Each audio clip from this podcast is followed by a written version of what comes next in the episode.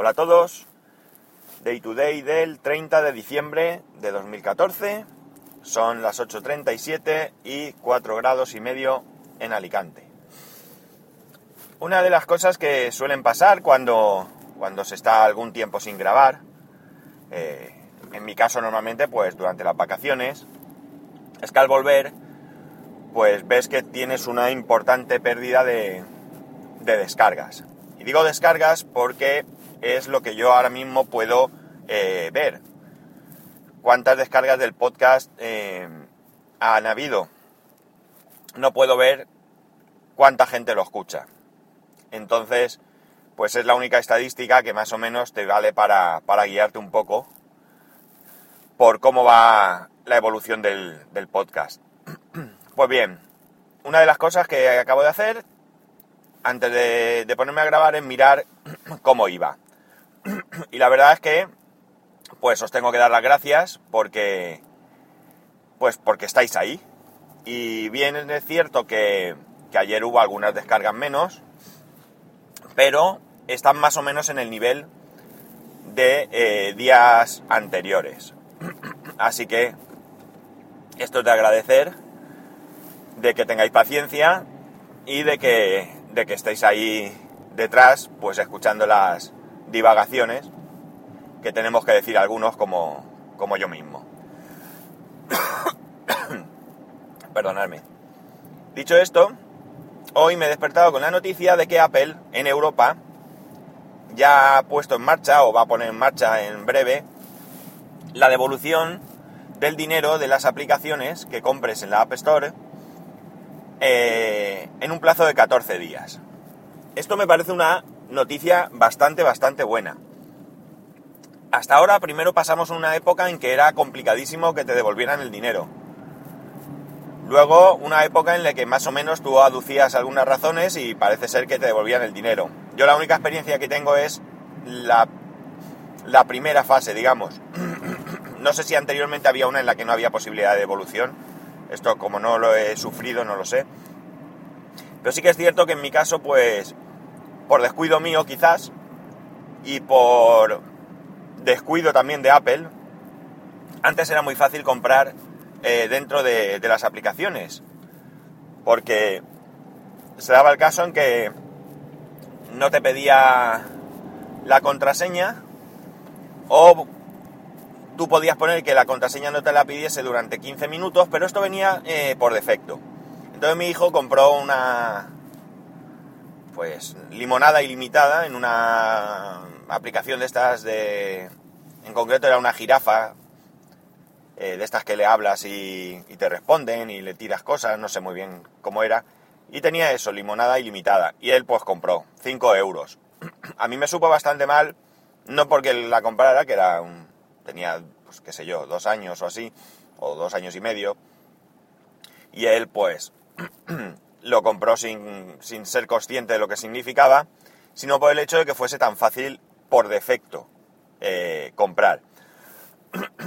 que quizá era culpa mía no tener activados los, los mecanismos necesarios para proteger las compras, pues probablemente. Pero también es cierto que yo creo que debería ser como es ahora, si no me equivoco, al revés. Es decir, esto que venga protegido y después si cada uno quiere abrir la puerta de su casa, pues que la abra. Yo protesté y me devolvieron los 5 euros, pero con una contestación del tipo muy educada, ¿eh? no tengo nada que objetar, pero sí que en plan, eh, como cosa excepcional, pues lo vamos a hacer. Eh, pues ahora parece ser que durante 14 días tú podrás comprar una aplicación, probarla, y si no te gusta, pedir la devolución sin más explicación o poniendo una pequeña explicación de manera que sea una eh, devolución automática. La explicación entiendo por lo que he leído que servirá para que tú antes incluso de comprar la aplicación puedas entrar y ver todas esas valoraciones de la gente que haya devuelto la aplicación. Como digo, me parece una gran idea porque mm, eh, hay pocas posibilidades de probar aplicaciones antes de comprarlas. Sí que es cierto que en PCs, ya sea en un Windows o ya sea en el Mac, Estas opciones están muchísimo más extendidas y tú puedes eh, probar una aplicación durante 14 días, 30, lo que considere el programador. Pero en es mucho más difícil. Algunos juegos tienen la opción de probarlos durante un tiempo o bien eh, probar el juego con los primeros niveles, los 4 o 5 primeros niveles o lo que sea, o primer y segundo nivel, yo que sé, lo que sea. Y más o menos te puedes hacer una idea.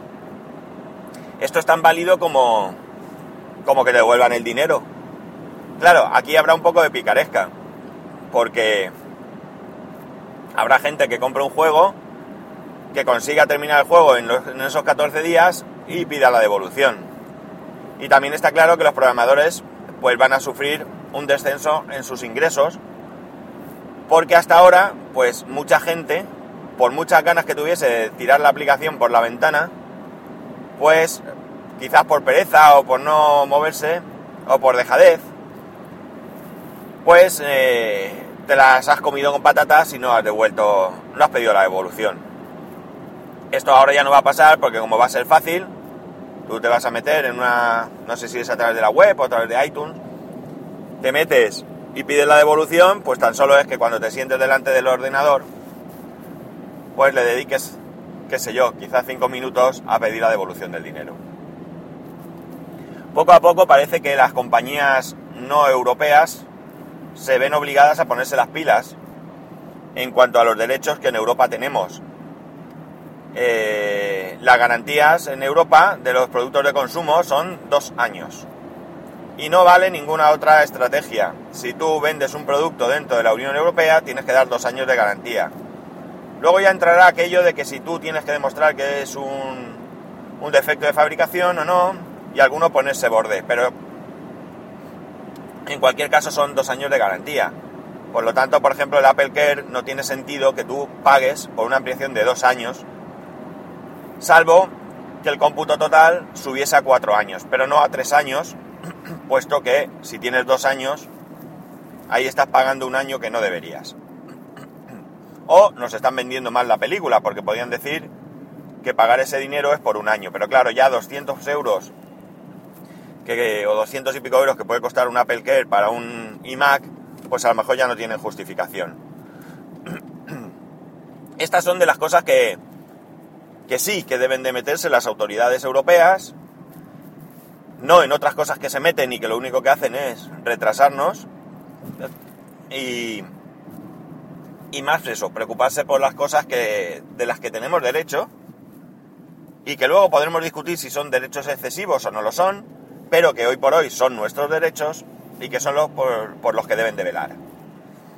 Así que ya sabéis, esto no es para lanzarse a comprar aplicaciones a lo loco, pero si hay alguna aplicación que pensamos que nos puede dar juego y luego de utilizarla durante dos semanas, que yo creo que está bastante bien, vemos que no le da, sacamos el partido o no cumple con lo que promete dentro de la aplicación, pues lo podremos devolver.